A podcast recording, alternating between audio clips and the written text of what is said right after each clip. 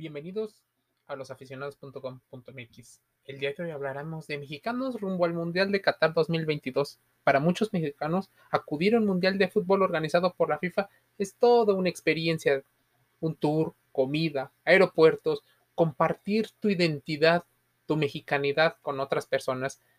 Es una experiencia que no se repite. El Mundial de Qatar 2022 será toda una odisea. Hospedajes, boletos, movilidad. Hace poco, el presidente de México mencionaba promociones de viaje desde el aeropuerto Felipe Ángeles, la joya de su gestión, y por lo que algunas aerolíneas aún se plantean operar en esta terminal aérea. Una de las empresas que está pensando en llegar a México para operar y que incluso ya sacó eh, una búsqueda de empleados es Qatar Airways, socio de la FIFA y la cual podría llevar a los aficionados mexicanos México, Qatar con escala en alguna ciudad europea. Se dice que Barcelona o Milán podrían ser las ciudades donde se haga escala antes de llegar a Qatar. El aeropuerto Felipe Ángeles es una buena opción para viajar. El análisis que hace el ingeniero Jesús Lago nos menciona que desde hace algún tiempo se ha hablado acerca de la cancelación del Aeropuerto Internacional de la Ciudad de México, que incluso eh, estaba construyéndose en Texcoco o el ex lago de Texcoco. Los gastos que representaría su cancelación representó para muchos una situación excesiva en las finanzas del gobierno. Aún existen adeudos pendientes por cubrir para las empresas encargadas de su construcción, pero en artículo del ingeniero, nos menciona quién de inicio fue Felipe Ángeles y qué relación tiene Felipe Ángeles con el deporte. Bueno, Felipe Ángeles fue un militar mexicano de alto rango. ¿Qué situación hace que tenga el nombre? Bueno, perteneció a las fuerzas de artillería del ejército mexicano y fue considerado un héroe de la Revolución Mexicana eh, y aliado cercano en colaborador con Francisco Madero y Francisco Villa. Bueno, todo esto tiene que ver con que el señor Felipe Ángeles es el nombre que recibe el nuevo aeropuerto, el AIFA, Aeropuerto Internacional Felipe Ángeles. Ahora, eh, respecto a la inauguración, se tienen algunos programas de incentivos para las aerolíneas que quieran operar en la nueva terminal. La idea del gobierno mexicano es reconfigurar el espacio aéreo, ese que es que involucra la metrópoli. Y sé que en finanzas estaríamos hablando, pero en deporte estamos viendo que habría tres aeropuertos operando de manera simultánea en el área metropolitana de la Ciudad de México. El Aeropuerto Internacional Benito Juárez, el que se conoce como el Aeropuerto Terminal 1 y Terminal 2, de donde la mayoría de los extranjeros que han visitado la Ciudad de México o buena parte del país lo saben, es el aeropuerto eh, más conocido del país. Eh, y después estaría Cancún, Monterrey, Guadalajara. Está el aeropuerto de Toluca, que es un aeropuerto cercano, y ahora a 35, 40 kilómetros de distancia, en el municipio mexiquense de Tecámac, el aeropuerto Felipe Ángeles.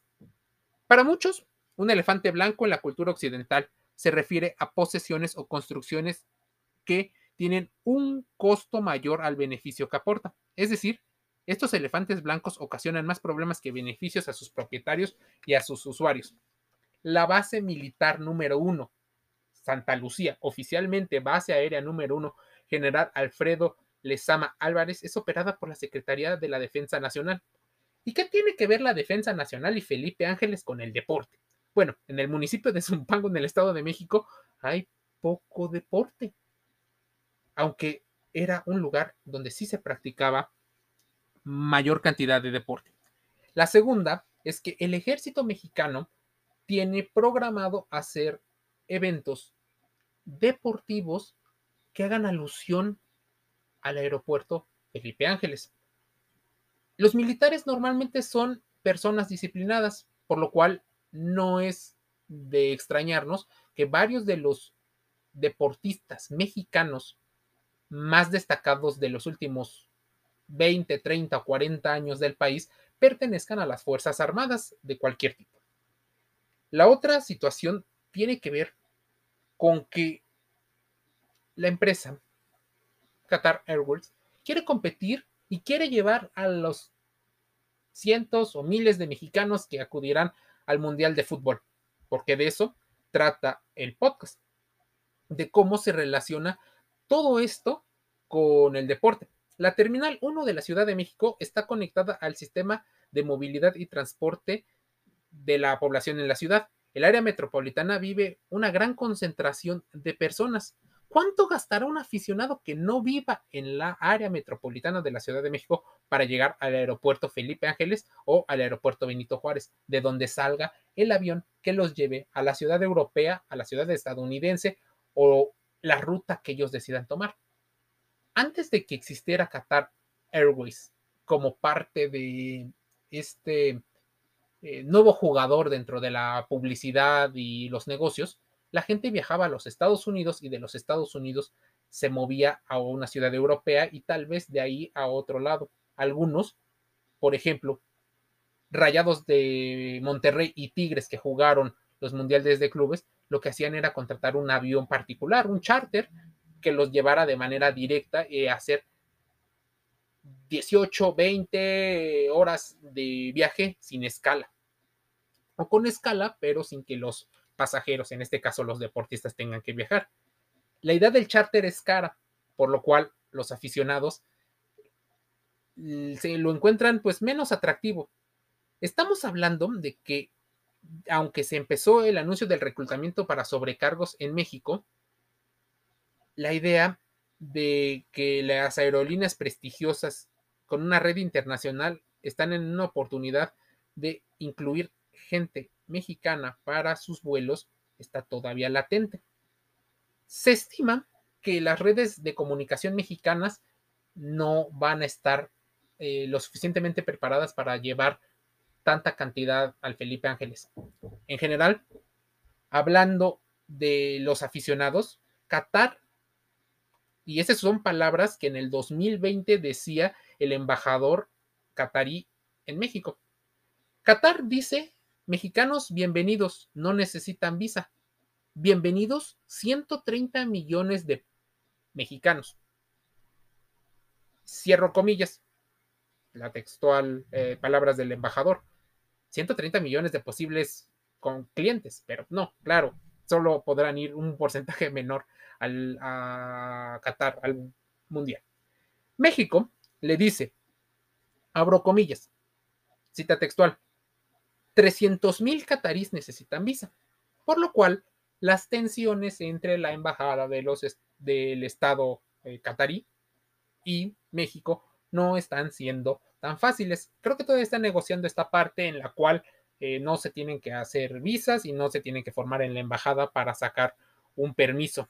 El 21 de marzo del 2022 habrá seis operaciones de carácter civil en el aeropuerto Felipe Ángeles y todavía como el Mundial se juega en diciembre del 2022, aún se espera ver si Qatar Airways o alguna aerolínea mexicana decide apostar por la afición mexicana y hará un paquete especial que los lleve de suelo mexicano, ida y regreso. Porque saben una cosa, México normalmente cumple bien los tres primeros juegos.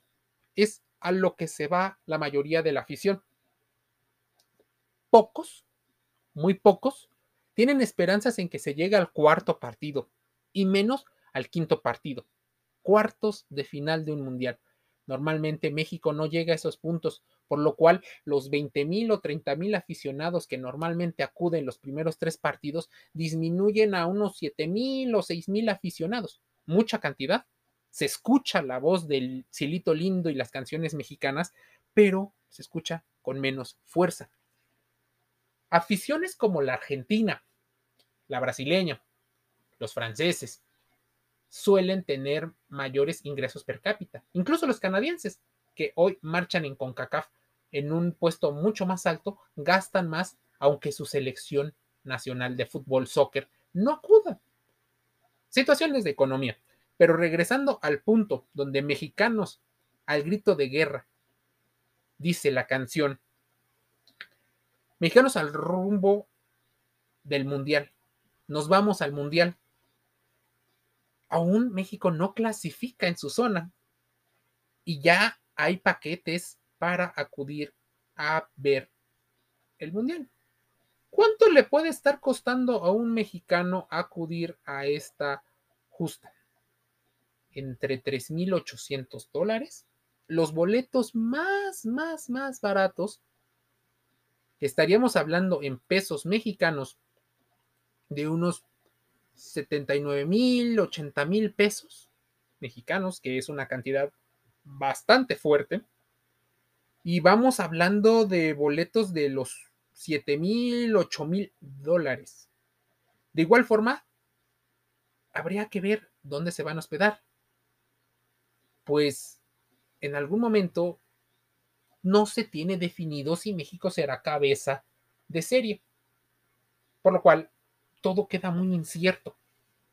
Así que los que ahorraron, ahorraron cuatro años. ¿Es muy probable que México acuda? Sí. Que si mexicanos se esperan 50 mil mexicanos entre el 21 de noviembre y el 18 de diciembre, sí, muchos nacionales acudirán a ver el mundial. Y veremos si salen del AIFA o del aeropuerto Benito Juárez en la Ciudad de México. Veremos toda esta tradición y veremos cómo se van desenvolviendo muchas de las cosas que envuelven al deporte dentro y fuera del juego. Suscríbete a nuestras redes sociales y haznos saber qué opinas de este y otros contenidos. Te envío un saludo.